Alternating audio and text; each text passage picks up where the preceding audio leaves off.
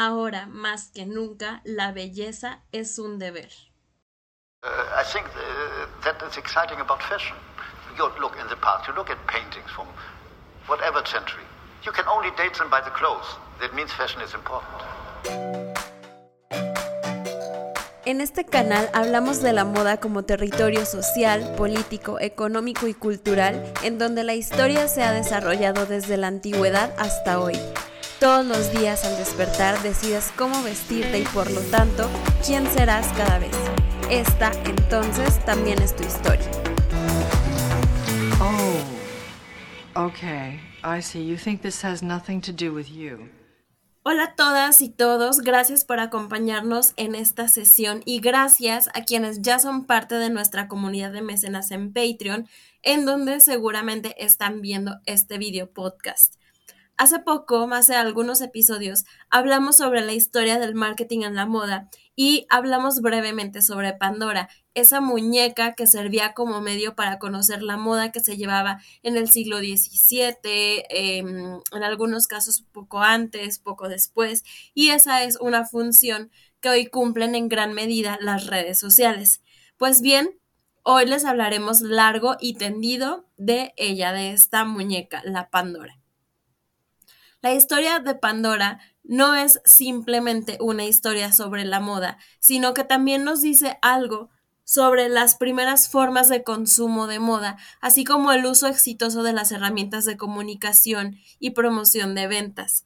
Las muñecas son conocidas en casi todas las culturas y a lo largo de los tiempos han sido muy utilizadas como juguetes y objetos religiosos. Se supone que en las sociedades prehistóricas los muñecos que parecían humanos tenían un significado mágico o religioso. De hecho, si nos vamos muy atrás en los, me parece que es el primer episodio del podcast, hablamos sobre las Venus, que eran esas pequeñas figuras que nos hablan sí de la existencia ya de, ciertos tejidos o ciertas, eh, algo muy parecido a lo que eran prendas, pero también el significado que tenían esas pequeñas estatuillas. Históricamente, el papel principal de una muñeca ha sido como compañero y herramienta de enseñanza para los jóvenes.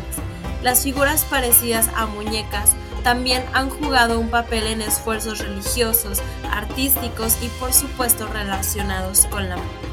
La primera muñeca del mundo puede remontarse al antiguo Egipto, cuando se encontró un torso de madera que podría haber sido una muñeca en la tumba del rey Tutankamón, no muy lejos de su cofre de ropa, esto es 1350 a.C.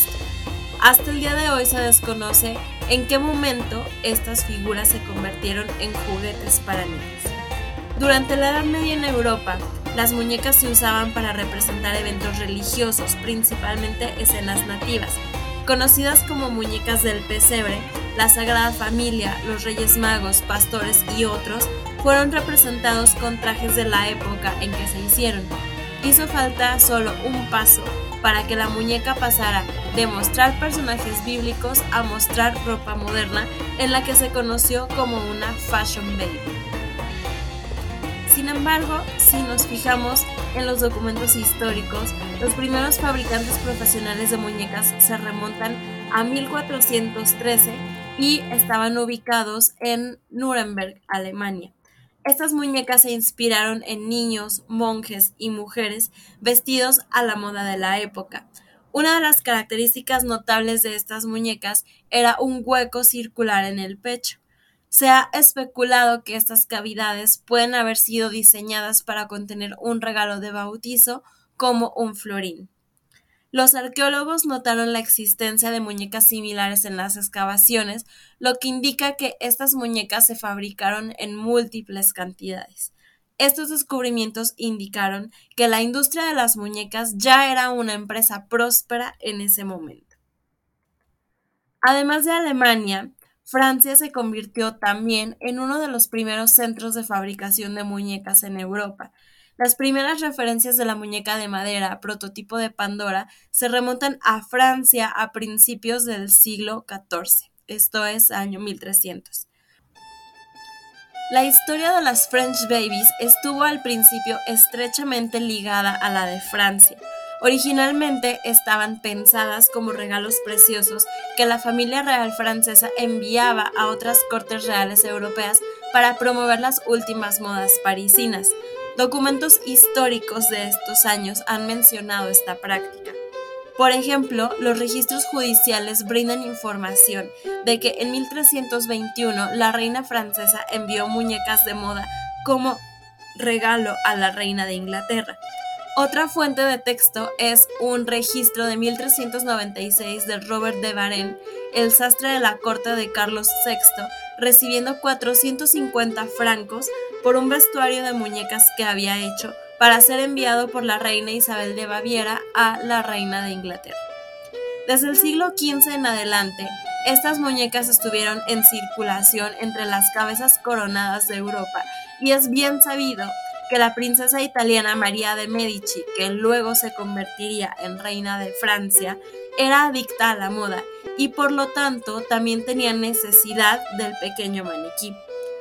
Deseas patrones de nuestras modas en el vestir, escribió Enrique IV en 1600 a María de Medici. Le envío pues unas muñecas modelo. También conocidas como Poupée de Mode y Queen Anne Dolls, los comerciantes de moda confeccionaban vestidos en miniatura. Era una forma rentable de comunicarse visualmente independientemente de las barreras del idioma. Pandora también podría usarse en escaparates o vestirse para mostrar a la clientela el aspecto deseado y los detalles específicos antes de hacer una pieza terminada. Desde sus inicios, estas muñecas fueron apreciadas como algo bastante exclusivo, razón por la cual los reyes y reinas europeos las exhibían en vitrinas especiales. Además, como es bien sabido, hacia el siglo XVIII ya existía una supremacía en el gusto francés y París pronto se convirtió en la capital y la meca de la moda. El uso de las muñecas viajeras y su finalidad de revelar las últimas modas se convirtió en una tradición exclusivamente parisina. En ausencia de cualquier otra fuente confiable, como revistas de moda, diarios de viaje, etc., las casas reales, las noblezas europeas y hasta las colonias americanas ordenaron muñecas Pandora con regularidad para estar informadas sobre las últimas tendencias de la moda. Las muñecas se enviaban primero a las cortes alemanas, luego a Italia, Inglaterra y finalmente al otro lado del Atlántico. A veces exhibían los detalles de sus vestidos y otras solo los detalles de sus peinados, como en una muñeca que Madame de Sévigné envió a su hija, o las 30 muñecas peinadas que se exhibieron en la exposición anual de Saint Ovid en 1763. Las muñecas de moda eran tan populares que algunas mujeres hicieron sus propias versiones, creando muñecas que usaban réplicas en miniatura y a veces incluso de tamaño natural de los vestidos de sus dueños. La amante del rey francés Luis XV, Madame de Pompadour, hizo que le hicieran una muñeca de moda de tamaño natural, que luego se vistió con un guardarropa a la moda. María Antonieta hizo lo mismo Después de ascender al trono francés, hizo que su modista favorita, Rose Bertin, vistiera una muñeca de tamaño natural de ella misma con las últimas creaciones de la diseñadora. Esta tendencia también llegó más allá de los de la corte. Al otro lado del Canal de la Mancha, una mujer llamada Leticia Clark Powell hizo una serie de muñecas que vistió con versiones diminutas de su ropa real. Trece ejemplos sobrevivientes, incluida una versión minúscula de su vestido de novia de 1761, se encuentran en el Victoria and Albert Museum. Las muñecas de moda no solo eran formas para que las mujeres con estilo siguieran las últimas tendencias, sino también para conmemorar y celebrar sus propios guardarropas. Recuerden que aquí un vestido era bastante caro, era un lujo per se y entonces pues era motivo de quererlo preservar. Los fabricantes de muñecas franceses recibieron pedidos de todo el mundo, ya que casi todas las mujeres británicas de esa época querían tener su pequeño maniquí para estar al tanto de las últimas tendencias de la moda parisina. Viajando por el mundo en nombre de la moda, las Pandora asumieron dos funciones. Por un lado, eran el vehículo publicitario ideal para la moda francesa y por otro, servían como una especie de representación diplomática de Francia. La muñeca de moda se convirtió en uno de los productos de exportación franceses más importantes y populares. En otras palabras, las fashion babies eran lo más parecido a un viaje a París. Estas tomaron por asalto el mundo de la moda y a partir de 1700 ampliaron su ámbito de influencia de forma rápida y constante. Además, de una manera muy especial, Pandora ayudó a estabilizar la relación económica y más indirectamente la política entre Inglaterra y Francia, y hay ejemplos frecuentes de cooperación anglo-francesa de moda a lo largo del siglo XVIII. Su misión diplomática puede verse como una contribución significativa a las relaciones a veces tensas entre los dos países. Fue con Inglaterra con quien se intercambió el principal comercio de la moda francesa, incluso durante la Guerra de Sucesión Española, cuando se esperaba que las hostilidades entre los dos países obstaculizaran intercambios tan frívolos.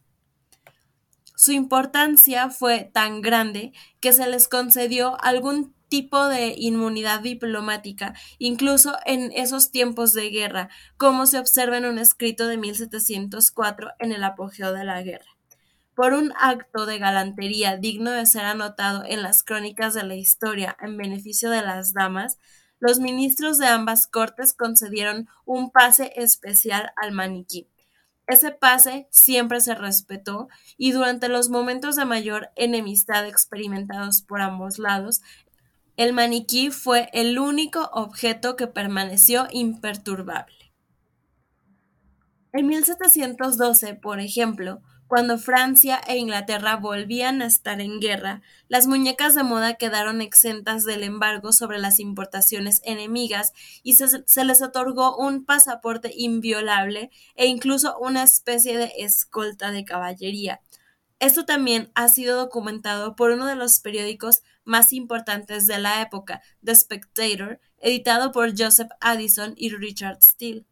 En el número 277, el 17 de enero de 1712, The Spectator reflexiona sobre los acontecimientos actuales y menciona la práctica común de que antes de que estallara la guerra, un llamado bebé articulado, vestido a la última moda, llegó a Londres desde París. A pesar del conflicto bélico, el sexo femenino logró que las muñecas francesas dejaran de ser consideradas como mercancía de contrabando. También presenta un relato de un testigo ocular de la llegada de una French baby. Estaba casi desesperada de ver alguna vez una modelo de ese querido país, cuando el domingo pasado escuché a una señora en el banco de al lado susurrarme que en el Seven Stars en King Street, Covent Garden, había una mademoiselle completamente vestida, recién llegada de París. La noticia corrió como la pólvora. Esto prueba que las mujeres de la época eran muy aficionadas a las Pandora y que estas figuras francesas eran la única mercancía cuyo viaje seguro era garantizado y respetado por los embajadores de ambas naciones. Además, debido a la importancia de este evento, los lectores recibieron una descripción detallada de la marioneta recién llegada que ha sido examinada personalmente por The Spectator. La marioneta está vestida con un vestido color cereza y una enagua, con un delantal de trabajo corto encima, que descubría su forma al máximo. Llevaba el pelo cortado y dividido muy bien, con varias cintas pegadas arriba y abajo. La sombrerera me aseguró que su tez era como la que usaban las damas de la mejor moda en París. Su collar era de un largo desmesurado, estando atado delante de tal manera que los dos extremos le colgaban hasta el cinto, pero si estos suplen el lugar de los cordones en el país de nuestro enemigo, y si nuestras damas británicas tienen alguna ocasión para ellos, lo dejaré a su seria consideración. Las muñecas, como publicidad informativa y o persuasiva, parecen haber seguido un flujo de información o camino. Una vez que las muñecas recibidas de Francia habían sido copiadas por las modistas de la corte, se exhibían en los escaparates de las tiendas de moda. Luego, cuando las tiendas de Londres se cansaron de ellas, las muñecas fueron enviadas al extranjero, a Estados Unidos. Esto no es de extrañar en absoluto, porque por varias razones el siglo XVIII resultó ser la primera época de la historia en la que una gran mayoría de la población, especialmente en Inglaterra, se obsesionó con la ropa y la moda.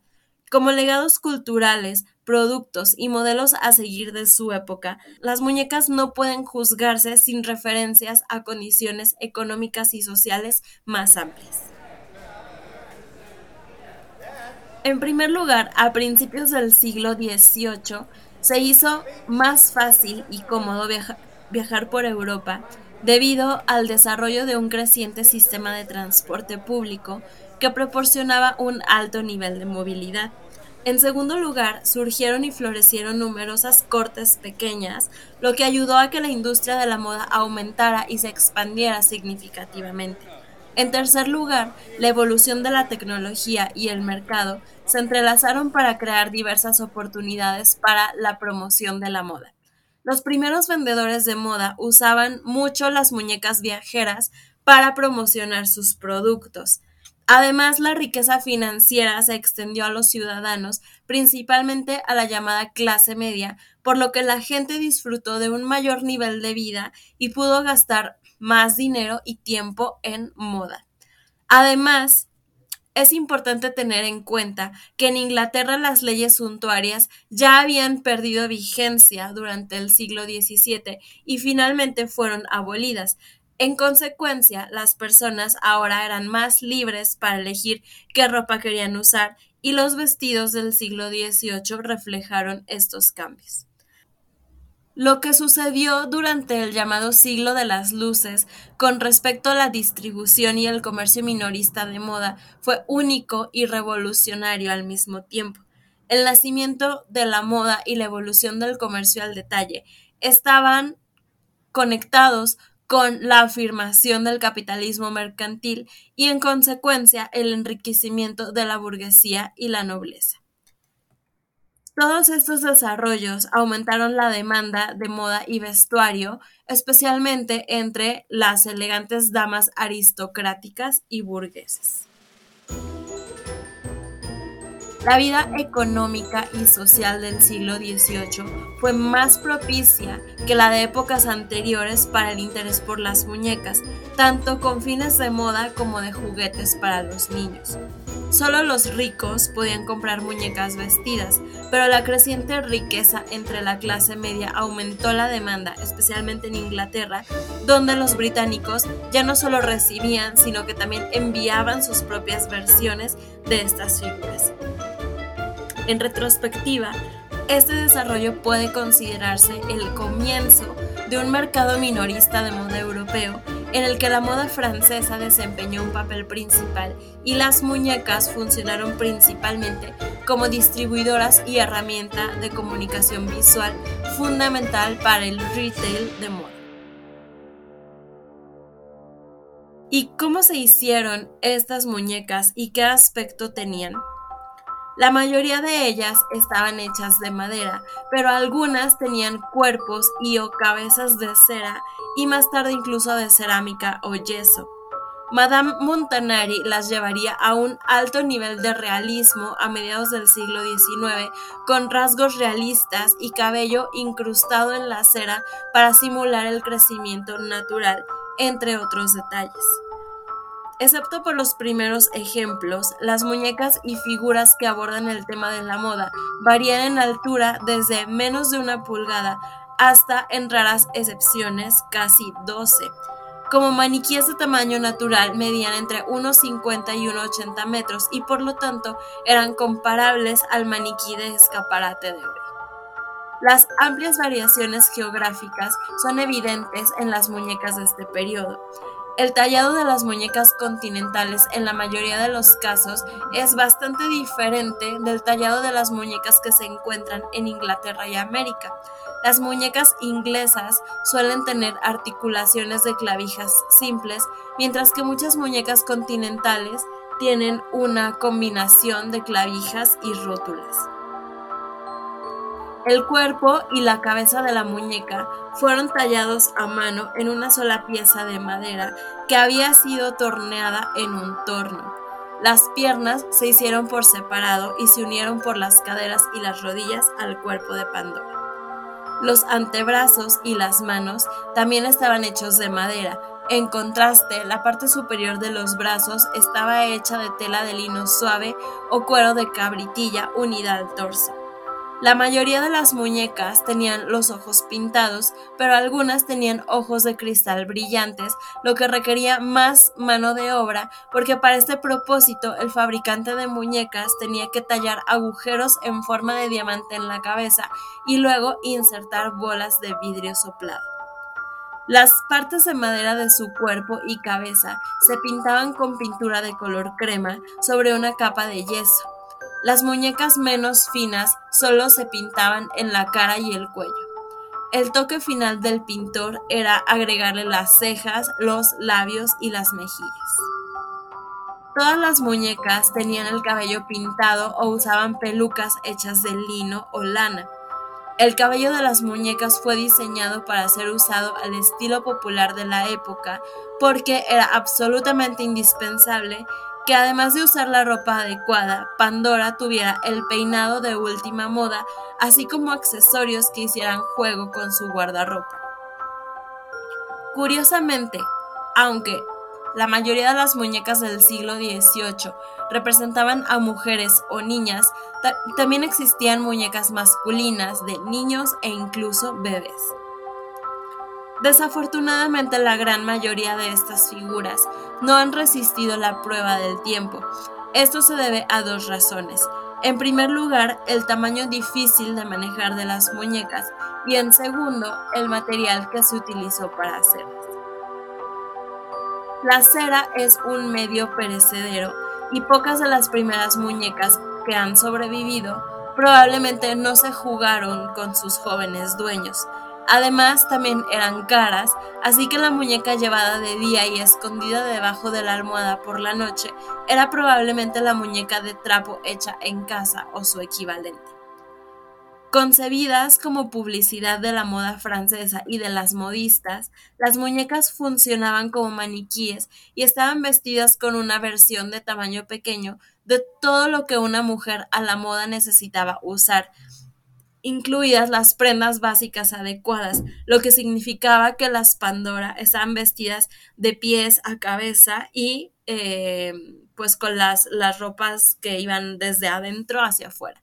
La prenda exterior de la muñeca era un vestido hecho de tela de la más alta calidad, lino, algodón, brocado de lana o seda, seguido de una enagua o múltiples capas de enaguas que le daban al vestido o falda la forma de moda deseada. La enagua de aro o mimbre, también conocida como panier, formaba parte de la ropa interior de las mujeres y consistía en una estructura parecida a una canasta. Podían tener un ancho de hasta 5 metros y los satíricos hablaban de aros de 7 metros de ancho. El marco extremadamente ancho del aro dificultaba que las mujeres atravesaran las puertas, se sentaran en una silla o en un carruaje. Algunas incluso usaban un peto, que estuvo de moda durante los siglos XVII y XVIII en Europa y América del Norte. El peto era una pieza de tela en forma de V que em, estaba hecha del mismo material que el vestido o de materiales contrastantes. Se usaba sobre el pecho y el estómago y se bordaba o decoraba con perlas u otras piedras preciosas. Otras características clave de la ropa de mujer que también forman parte del atuendo de las muñecas eran los corsés y las camisas de lino. Medias de punto, zapatos, un gorro de muselina y joyas completaban a menudo el atuendo. ¿Y quiénes eran los compradores potenciales de las muñecas de moda? Primero, las modistas y sastres compraron la muñeca de moda. Sobre todo, las Pandoras funcionaron como elementos de exhibición y presunción. Como la moda era extremadamente cara, los clientes ricos querían ver en qué iban a gastar su dinero. Entonces, las muñecas de moda fueron hechas por modistas para ilustrar sus habilidades en miniatura para sus clientes y por lo tanto estos pequeños maniquíes fueron su mejor publicidad. Hagan de cuenta que eran su book o su portafolio. Además de las muñecas en miniatura, muy pronto aparecieron las versiones de tamaño humano, como lo mencionamos. La utilidad de hacer Pandoras de tamaño natural se hizo evidente ya que era posible que los clientes no solo copiaran la ropa, sino que también se pusieran la ropa de las muñecas, de la misma manera que se pueden comprar modelos de vestidos hoy en día directamente de las tiendas sin tener que hacer un fitting. En consecuencia, era solo cuestión de tiempo y el siguiente paso lógico que los clientes, en su mayoría mujeres, desean desesperadamente poseer su propia French Baby. Este fue el momento en que las mujeres aristocráticas y burguesas comenzaron a coleccionar muñecas. Las muñecas de tamaño natural también se podían encontrar como toque decorativo en el tocador de una mujer. Además, a menudo los vestidos se quitaban de la muñeca a su llegada y los vestía el destinatario. Es importante tener en cuenta que las muñecas de madera más elegante eran principalmente dominio de los ricos. Se puso de moda que las damas tuvieran un par de muñecas, una vestida en Grand Toilette y la otra en Deshabillé. Estos eran conocidos como la Gran Pandora y la Petite Pandora, respectivamente, y eran objeto de todos los caprichos extravagantes de la vestimenta elegante sombreros, vestidos, zapatos, peinados elaborados y una gran cantidad de avalorios y joyas en miniatura. Debe recordarse en este contexto que las muñecas originalmente no fueron diseñadas como juguetes, sino únicamente con el propósito de mostrar estilos de moda actuales. Simplemente sucedió que después de haber cumplido su propósito original, fueron transmitidos de madre a hija y así muchas de ellas llegaron a las guarderías como juguetes. Los periódicos contemporáneos de esa época han documentado el rápido viaje de la muñeca de moda de Europa a América, ya que la llegada de Pandora atrajo la atención de la prensa. A principios del siglo XVIII, estaban llegando a una América lo suficientemente poblada y próspera como para permitirse esas frivolidades.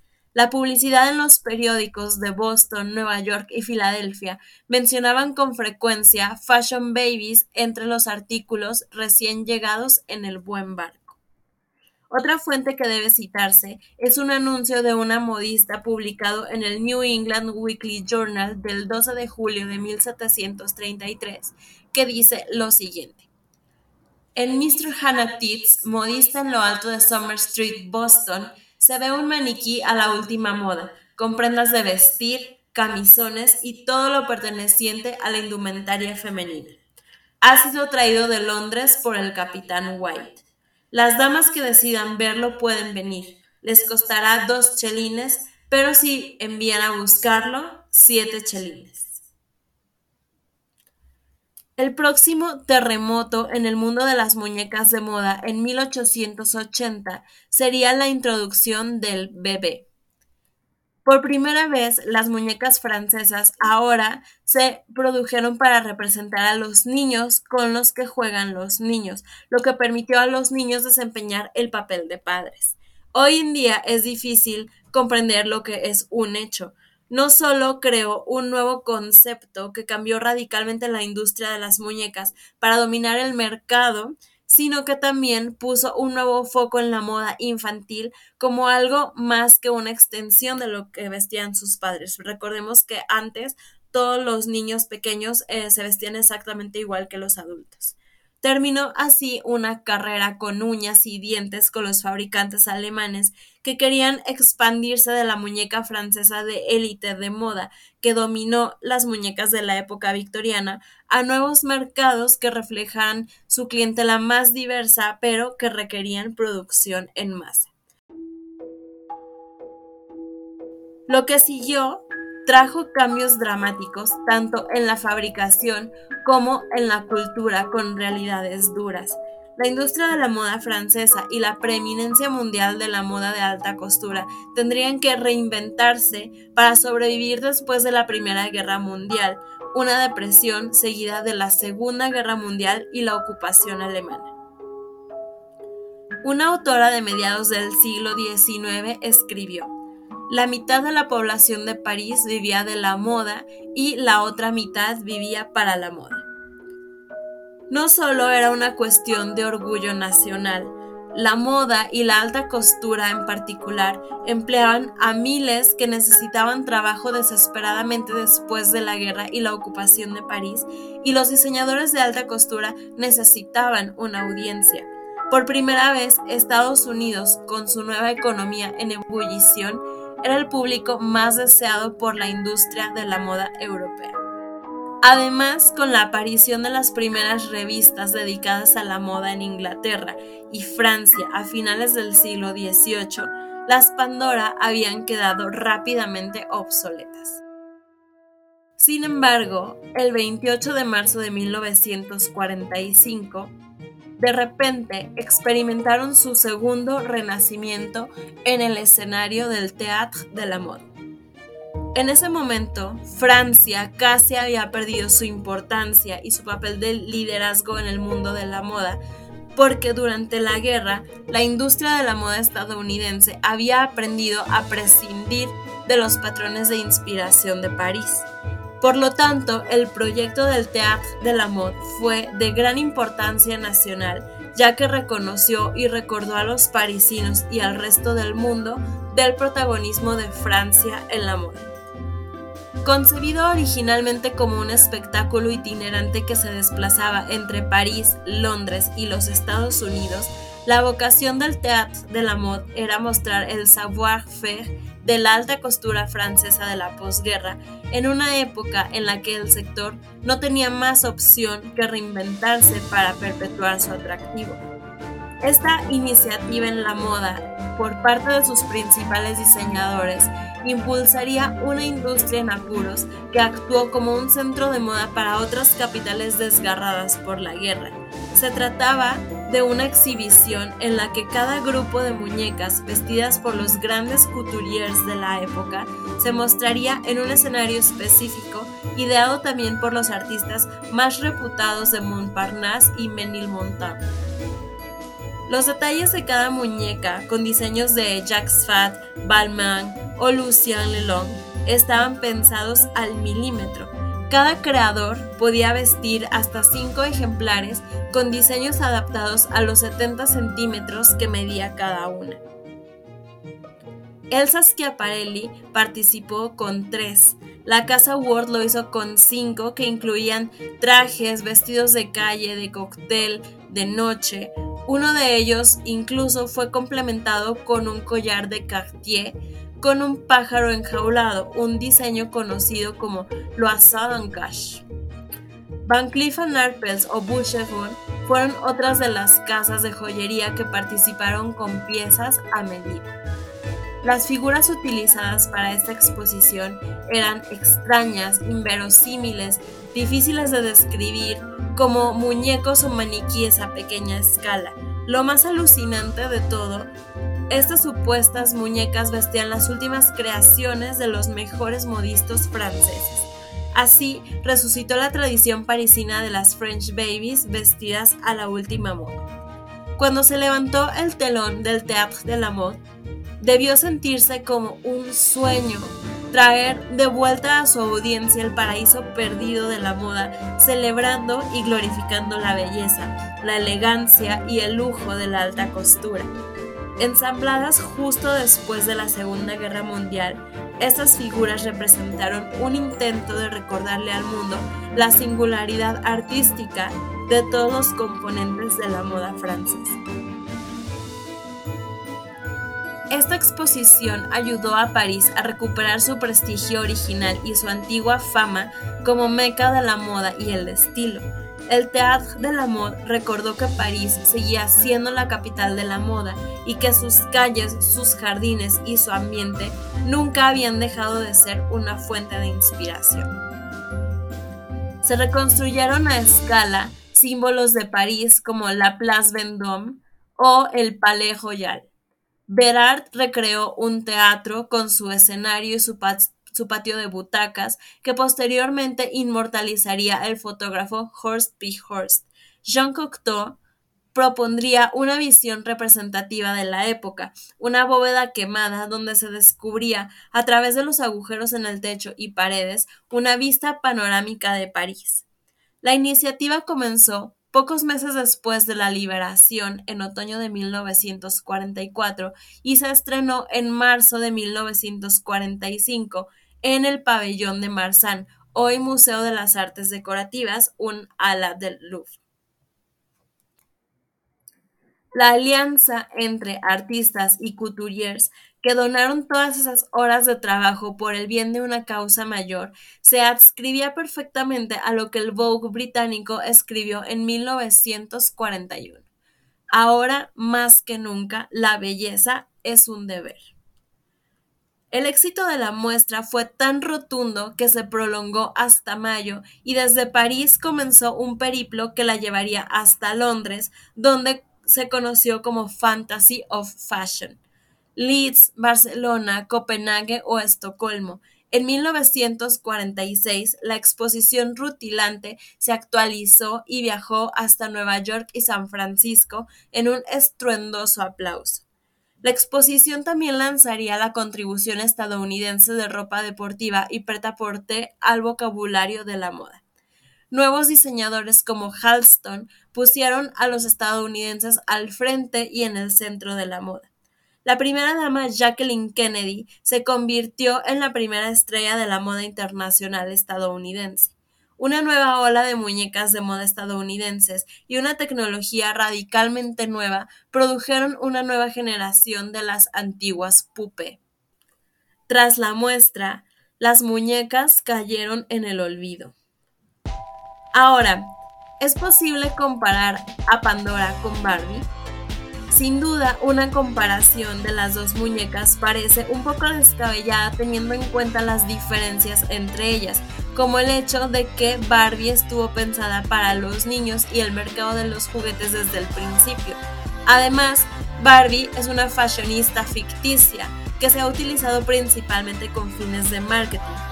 Ella nunca ha sido una muñeca hecha a mano, ni un regalo precioso o un artículo exclusivo para las personas elegantes y adineradas.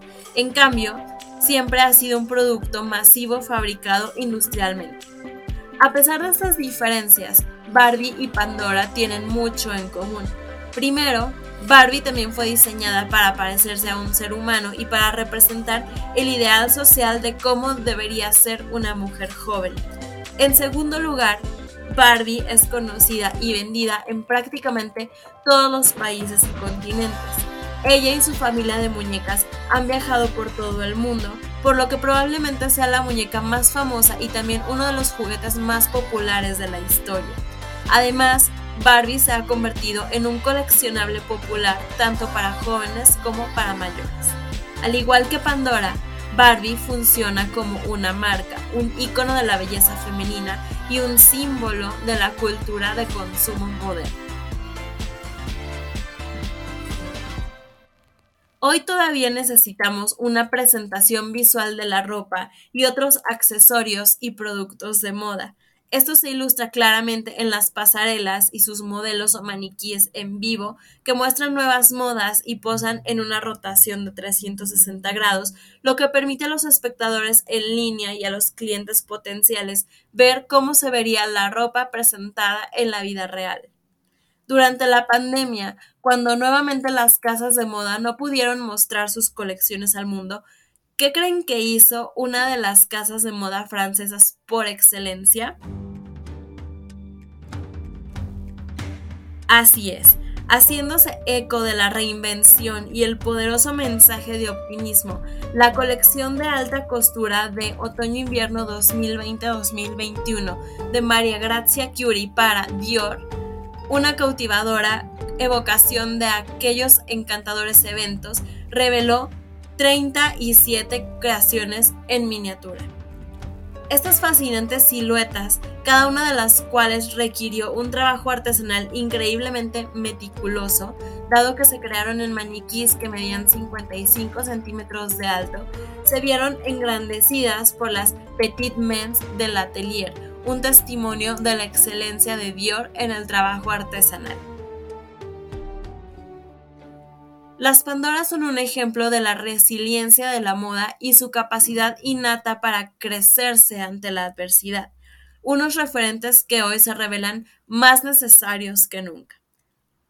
Muchas gracias por acompañarnos hasta el final de este episodio. Esperamos que les haya gustado y que nos escuchen la próxima semana con más diseños, sueños, historia y por supuesto moda. Chao.